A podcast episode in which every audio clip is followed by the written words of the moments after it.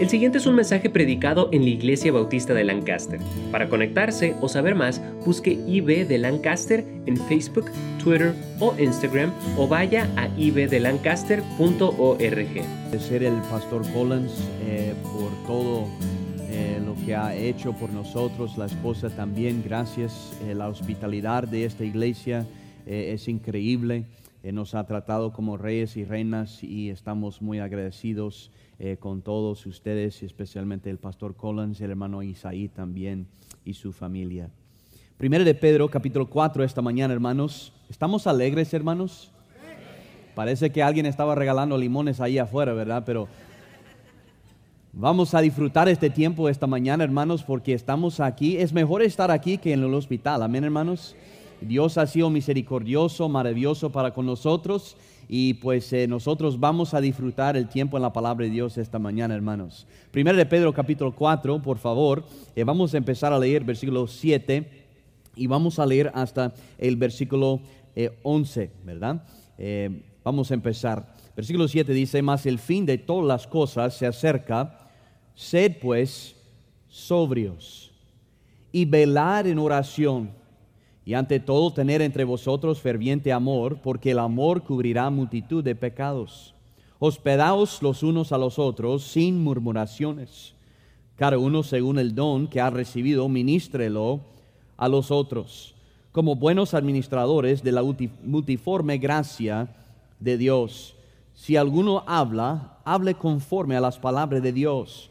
Si alguno ministra, ministre conforme al poder que Dios da para que en todo sea Dios glorificado por Jesucristo, a quien pertenecen la gloria y el imperio por todos los, por los siglos de los siglos. Amén. Vamos a orar esta mañana y después vamos a empezar lo que es la predicación esta mañana. Padre Santo, gracias Señor por tu amor. Es un amor incondicional, sin límites. Es un amor inmutable. Y ese amor nos regalaste, Señor, gratuitamente. Y ahora, esta mañana, Señor, queremos darte gracias por todo lo que nos has dado. Tú has sido un Padre bondadoso, misericordioso, amoroso para con nosotros. Señor, somos una gente muy bendecida. Y esta mañana, mientras estamos reunidos aquí en este lugar, Señor, queremos oír de ti. Yo estoy consciente esta mañana, Señor, de que no soy capaz a llevar a cabo la obra espiritual esta mañana. Dependo del Espíritu Santo a utilizar las palabras tuyas para tocar los corazones de los oyentes esta mañana. Y Señor, queremos ser obedientes y sumisos en recibir tu palabra y, responder conforme a tu voluntad esta mañana. Tomes control, Señor, de este culto, de este tiempo, y que tú recibes toda la honra y la gloria. En el nombre de Cristo te pedimos todo. Amén y amén. ¿Cuántos de nosotros estamos de acuerdo que cuando miramos a nuestro alrededor es obvio que estamos viviendo en los últimos días? Estamos viviendo en días muy tristes, días perversos, eh, donde todo lo malo el mundo dice que es correcto y todo lo correcto el mundo dice que es incorrecto. Pues hace cientos de años, hermanos, bajo la inspiración de Dios, Pedro escribió esta carta. Y en versículo 7, hermanos, él empieza a avisar a los hermanos de lo que nosotros estamos viviendo y lo que estamos observando a nuestro alrededor hoy día. Y hermanos, al ver lo que está pasando alrededor de nosotros, nosotros sabemos que Dios va a mandar su Hijo muy pronto. Que de repente vendrá nuestro Señor Jesucristo y qué momento será, hermanos. Quisiera que Él viniera ahorita en este momento. Amén, hermanos, ¿están conmigo esta mañana? Estamos esperando la venida de nuestro Salvador. Ese, ese, momento será un momento maravilloso, hermanos. Es interesante que muchos jóvenes dicen, ay, es que pastor, no quiero que venga Jesucristo porque, porque quiero casarme. Y los padres dicen, ay, no quiero que venga Jesucristo porque quiero ver a mis nietos. Pero hermanos, la venida de Cristo será maravilloso vamos a ver nuestro Salvador, el que fue crucificado por nosotros, el que sufrió eh, eh, el castigo de nuestros pecados y vamos a ver a Él cara a cara y vamos a ver las manos de Él y vamos a poder apostrarnos delante de Él y adorar y alabar a nuestro Señor en persona. ¿Qué momento será? Pero hermanos, mientras estamos aquí, vemos que todo va empeorando. Y vemos lo que dice el versículo 7, más el fin de todas las cosas se acerca. Hermanos, muchas veces estamos viviendo nuestras vidas sin pensar en la venida de Cristo. Nosotros cometemos el error de vivir en el momento y vivir por el momento. Y muchas veces por vivir en el momento y por el momento perdemos oportunidades a engrandecer el nombre de Dios y prepararnos aún más para ese momento. Acompáñeme por favor a 2 de Timoteo. Queremos ver una descripción en la palabra de Dios acerca de estos últimos días. Usted dice, pastor, estamos hablando de algo negativo esta mañana. No, espere hermanos. Queremos ayudarles a entender la realidad en la cual estamos viviendo. A veces no queremos enfrentar la realidad, ¿verdad? Según el Timoteo capítulo 3, versículo 1 dice, también debes saber esto, debes entender, comprender esto, que en los postreros días vendrán tiempos peligrosos, porque habrán hombres amadores de sí mismo, avaros, vanagloriosos, soberbios, blasfemos, desobedientes a los padres, ingratos, impíos, sin afecto natural, implacables y sigue la lista, hermanos. Y dice en versículo 5, y tendrán apariencia de piedad, pero negarán la eh, eficacia de ella. A estos evita. Hermanos, vemos una, una descripción clara acerca de la condición de nuestro mundo en los últimos días. Y hermanos, Pedro eh, eh, enfatiza de nuevo en versículo 7, más en el fin de todas las cosas se acercan. Entonces Él está llamando a los creyentes, a los hermanos de la fe, a despertarse y reconocer que estamos viviendo en los últimos días y en lugar de dormirnos, hermanos, tenemos que levantarnos y despertarnos y prepararnos para ese momento cuando venga nuestro Señor. El mundo ha logrado eliminar la religión del gobierno, eliminar a Dios de las escuelas, de las sociedades, y ahora está trabajando duro para eliminar Dios de las iglesias y de los hogares. Pablo avisó a los romanos de lo mismo. Vaya conmigo a Romanos capítulo 13. Romanos capítulo 13, versículo 11, la Biblia dice, y esto, conociendo el tiempo, que es ya hora de levantarnos del sueño, porque ahora está más cerca de nosotros nuestra salvación que cuando creímos Óigame bien, hermanos, en pocas palabras, lo que este versículo quiere decir es que pronto viene Jesucristo. Yo acepté Cristo hace unos años, cuando yo eh, tuve cinco años, hermanos. Y hermanos, óigame bien, ahora tengo 37 años Y hoy estoy más cerca a mi salvación, a la venida de Cristo, que en aquel tiempo. Entonces, hermanos, cada día que pasa, nosotros estamos acercándonos más y más a ese gran momento de escuchar esa trompeta.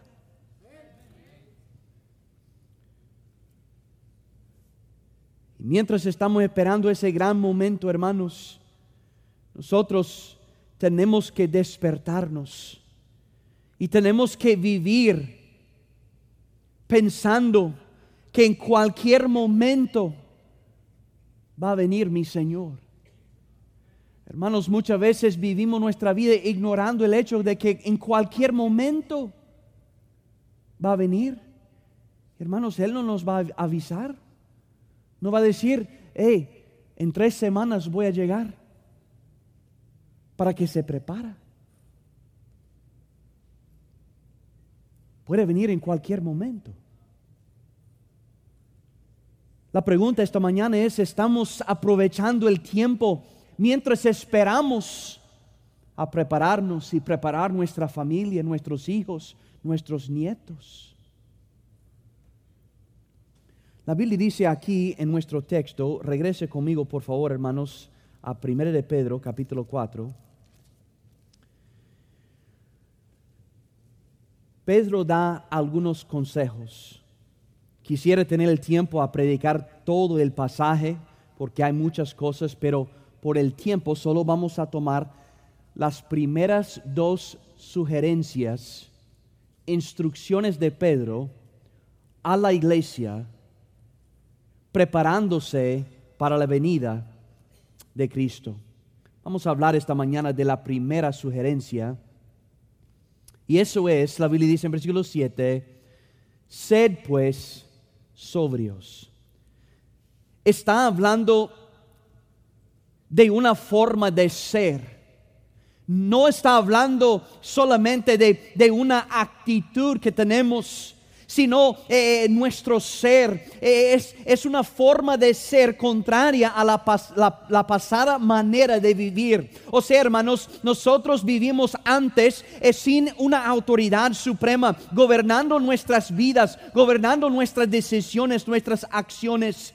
Vivimos sin propósito superior, sin propósito divino sin sinceridad, eh, sin reverencia hacia el poder y la autoridad suprema de Dios. Nosotros estamos viviendo para nosotros mismos. Pero algo maravilloso sucedió en mi vida y espero que en su vida también. Que hubo un momento cuando yo reconocí que yo andaba en rumbo al infierno porque yo andaba pecador y necesitaba un perdón de esos pecados.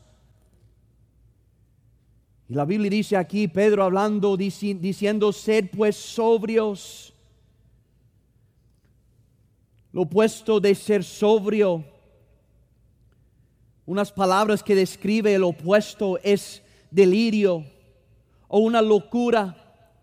Hermanos, quiero decirles esta, esta mañana, y, y, tal vez están de acuerdo conmigo, hermanos, vivir una vida sin Cristo es vivir una vida de locura.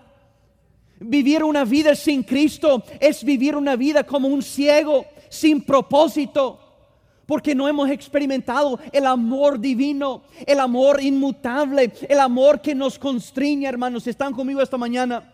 Eh, hermanos, hubo un momento en mi vida cuando yo conocí ese amor y el perdón de Dios y eso cambió mi vida. Hemos sido transformados por la misericordia y el poder de Dios. Y ahora, debido a ese cambio, hermanos, requiere una transformación, una, una, una, una, ¿cómo se llama? Eh, una forma de pensar diferente, transformado. Y quiero que me acompañen, hermanos, a 1 Corintios, por favor. 1 Corintios capítulo 6, versículo 9.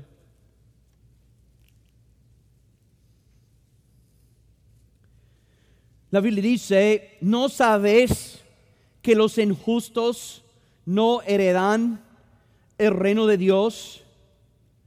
no erráis, ni los fornicarios, ni los idólatras,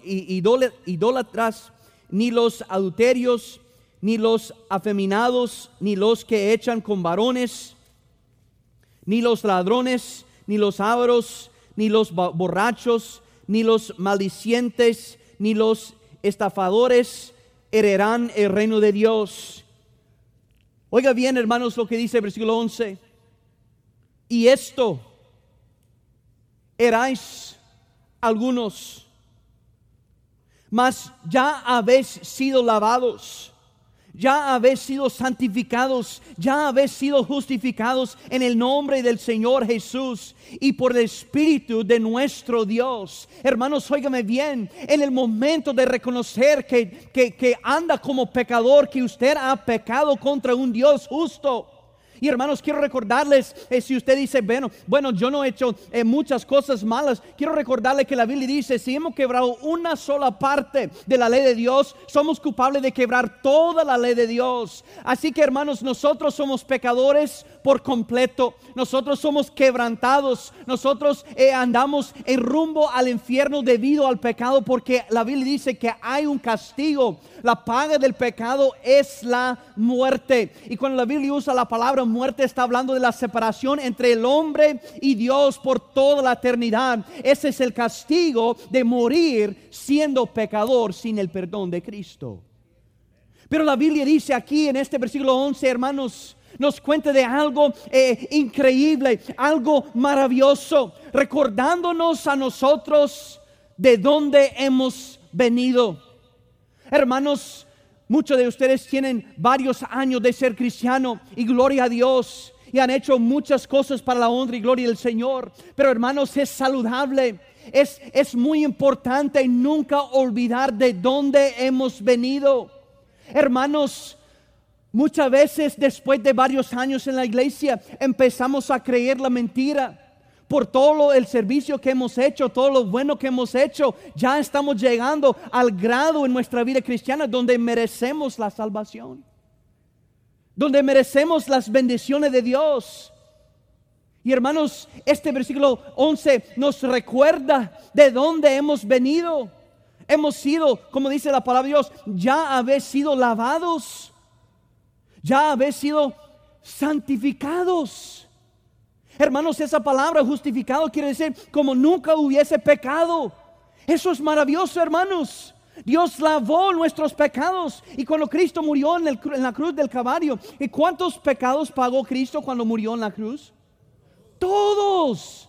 Pasados, presentes, futuros. Ya somos lavados, justificados y santificados por Cristo.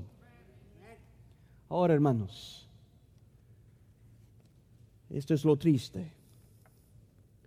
Saber que éramos un vil pecador. Saber que hemos sido salvos, lavados, justificados y santificados por la misericordia y la gracia de Dios. Pero en lugar de vivir como somos en Cristo, queremos regresar y vivir como éramos. No sé si están conmigo esta mañana, hermanos. Dios hizo una obra maravillosa en nuestra vida, pero muchas veces si descuidamos nuestra vida espiritual, regresamos a vivir como éramos y no como somos en Cristo. ¿Por qué hay tantos divorcios? ¿Por qué hay jóvenes en nuestras familias, dentro de la iglesia, que andan tan rebeldes, que no tienen nada, que no quieren nada que ver con la iglesia, con el servicio del Señor? ¿Por qué hay menos obreros involucrados? ¿Por qué está la iglesia invitando al mundo dentro de la iglesia para que sea parte de la iglesia, mezclando todo con el mundo? ¿Por qué esto está sucediendo, hermanos? Porque estamos cometiendo este error de vivir como éramos y no como somos en Cristo. La Biblia dice en Gálatas capítulo 5, en Gálatas capítulo 5, es un pasaje muy conocido que habla del fruto del Espíritu. Hermanos, la Biblia dice aquí la lista del fruto de la carne, las obras de la carne, luego versículo 22, más el fruto del Espíritu. Y vemos ahí lo que es el fruto, no son los frutos, porque es el fruto. Si tiene el fruto, ¿verdad? Va a tener amor, paciencia, benignidad y toda la lista. No son una o dos cosas que tenemos del fruto del Espíritu. Pero es interesante lo que dice en versículo 24. E, este es como un prerequisito para poder producir el fruto del Espíritu en nuestra vida. La Biblia dice aquí, pero los que son de Cristo han pasado, han crucificado la carne con sus pasiones y deseos. Hermanos, este acto de crucificar eh, la carne con sus pasiones y deseos nos da la libertad a producir el fruto espiritual y vivir como somos en Cristo. Pero ¿sabe qué, hermanos? Este es un proceso. Usted no va a levantar mañana en la mañana y decir, bueno, yo quiero ser un cristiano de excelencia. Y ya, ya estuvo.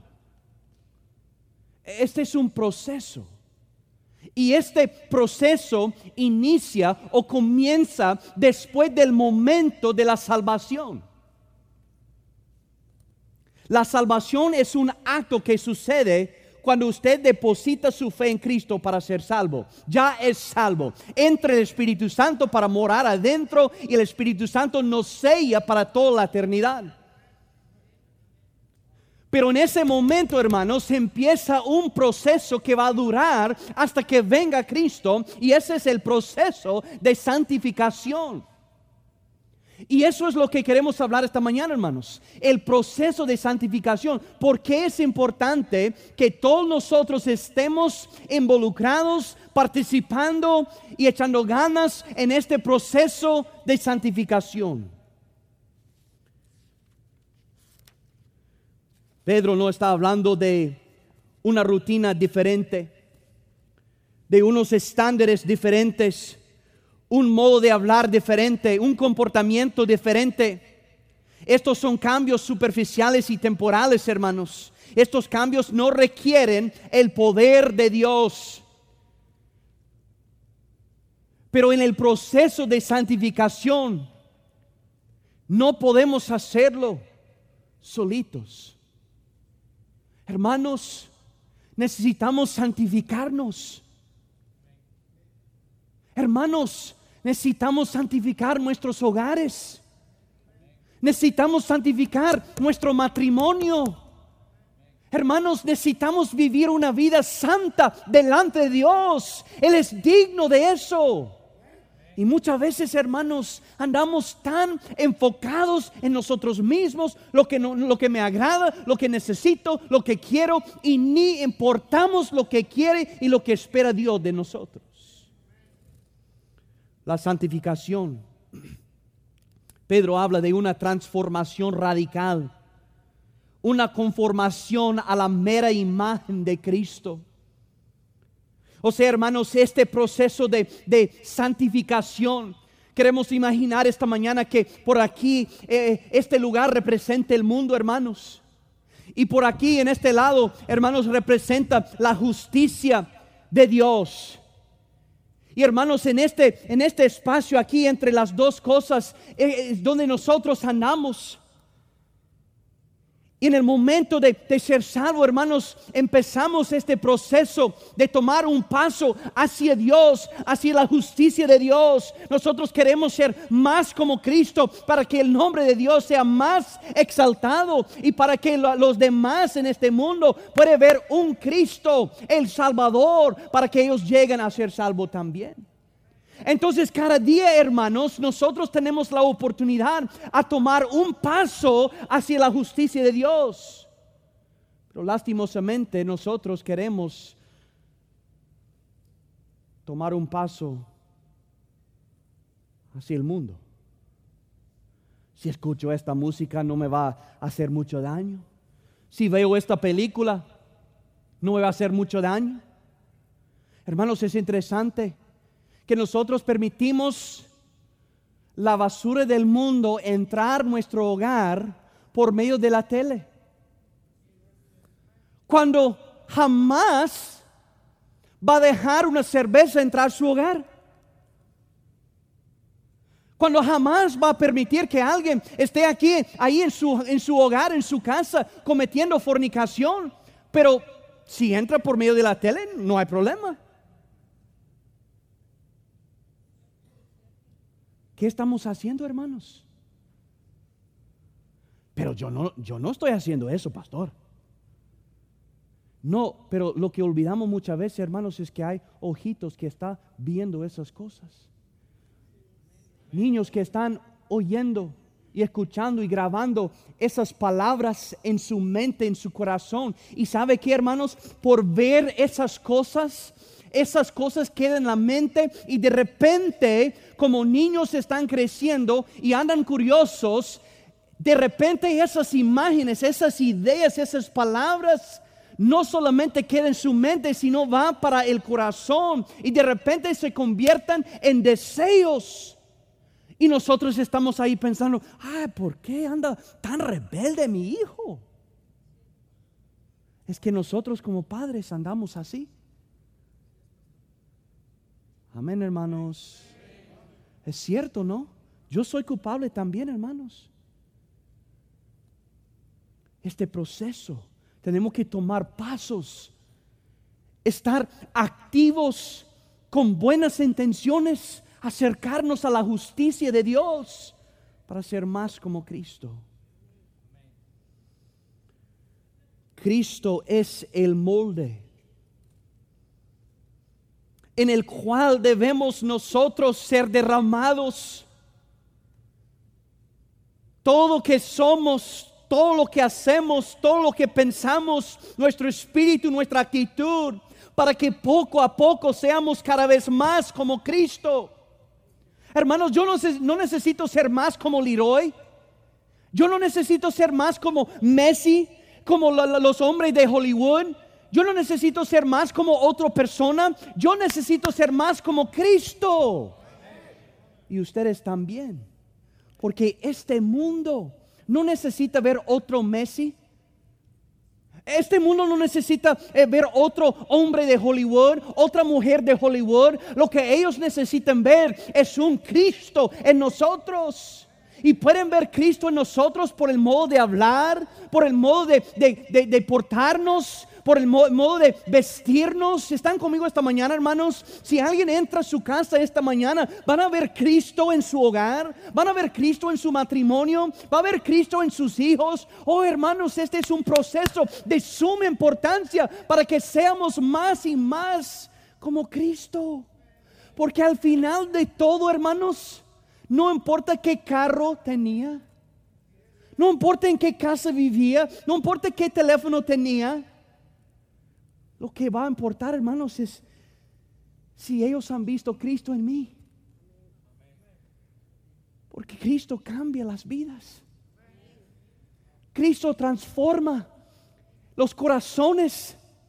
Cristo puede restaurar los matrimonios. Cristo puede traer gozo y paz una vez más al hogar suyo. Este mundo debería de, de ver Cristo en nosotros este proceso de santificación produce en nosotros una seriedad, un enfoque espiritual, un interés no egoísta. Hermanos, es interesante cómo es el cristianismo para nosotros hoy día. Y quiero, no, no estoy regañando esta mañana, ¿verdad? A mí me gusta predicar de una forma transparente para que entendamos esta mañana lo que es la realidad. Que quitemos, hermanos, los anteojos oscuros para ver lo que es la verdad. Y lo que pasa muchas veces, hermanos, el domingo nosotros ponemos el saco que es la religión. Y cuando nosotros llegamos a la casa después del culto, Gracias a Dios ya estuvo eso. Ya puedo volver a la vida normal, la vida mía, ver lo que quiero ver, hablar como quiero hablar, vivir como quiero vivir, actuar como quiero actuar, tratar a mi esposa como yo quiero y como yo pienso. Hermanos, eso no es lo que Dios espera de nosotros. Dios espera mucho más de nosotros. Cristo, hermanos, no dejó de amar a nosotros, aun cuando estaba sufriendo los golpes. No dejó de amar a nosotros cuando fue clavado en la cruz del Calvario. No dejó de amar a nosotros a pesar de todo lo malo que hemos hecho. No dejó de amar a nosotros. Pero, hermanos, cuando nosotros dejamos la religión por un lado para vivir nuestra vida, lo que queremos decir es, yo soy más importante que Dios. Y eso es triste, hermanos. Este paso, necesito poner el saco, ¿verdad? Para que me inviten de nuevo. Este proceso, hermanos, de la santificación trae a nuestra vida un enfoque espiritual. Un interés no egoísta. Hermanos, es interesante ver todos los hermanos en el campamento. Estaban trabajando así cocinando la comida, eso fue muy importante, hermanos. Arreglando las sillas, sacando las mesas, poniendo las mesas de nuevo, barriendo. Hermanos, estaban enfocados en el propósito, en la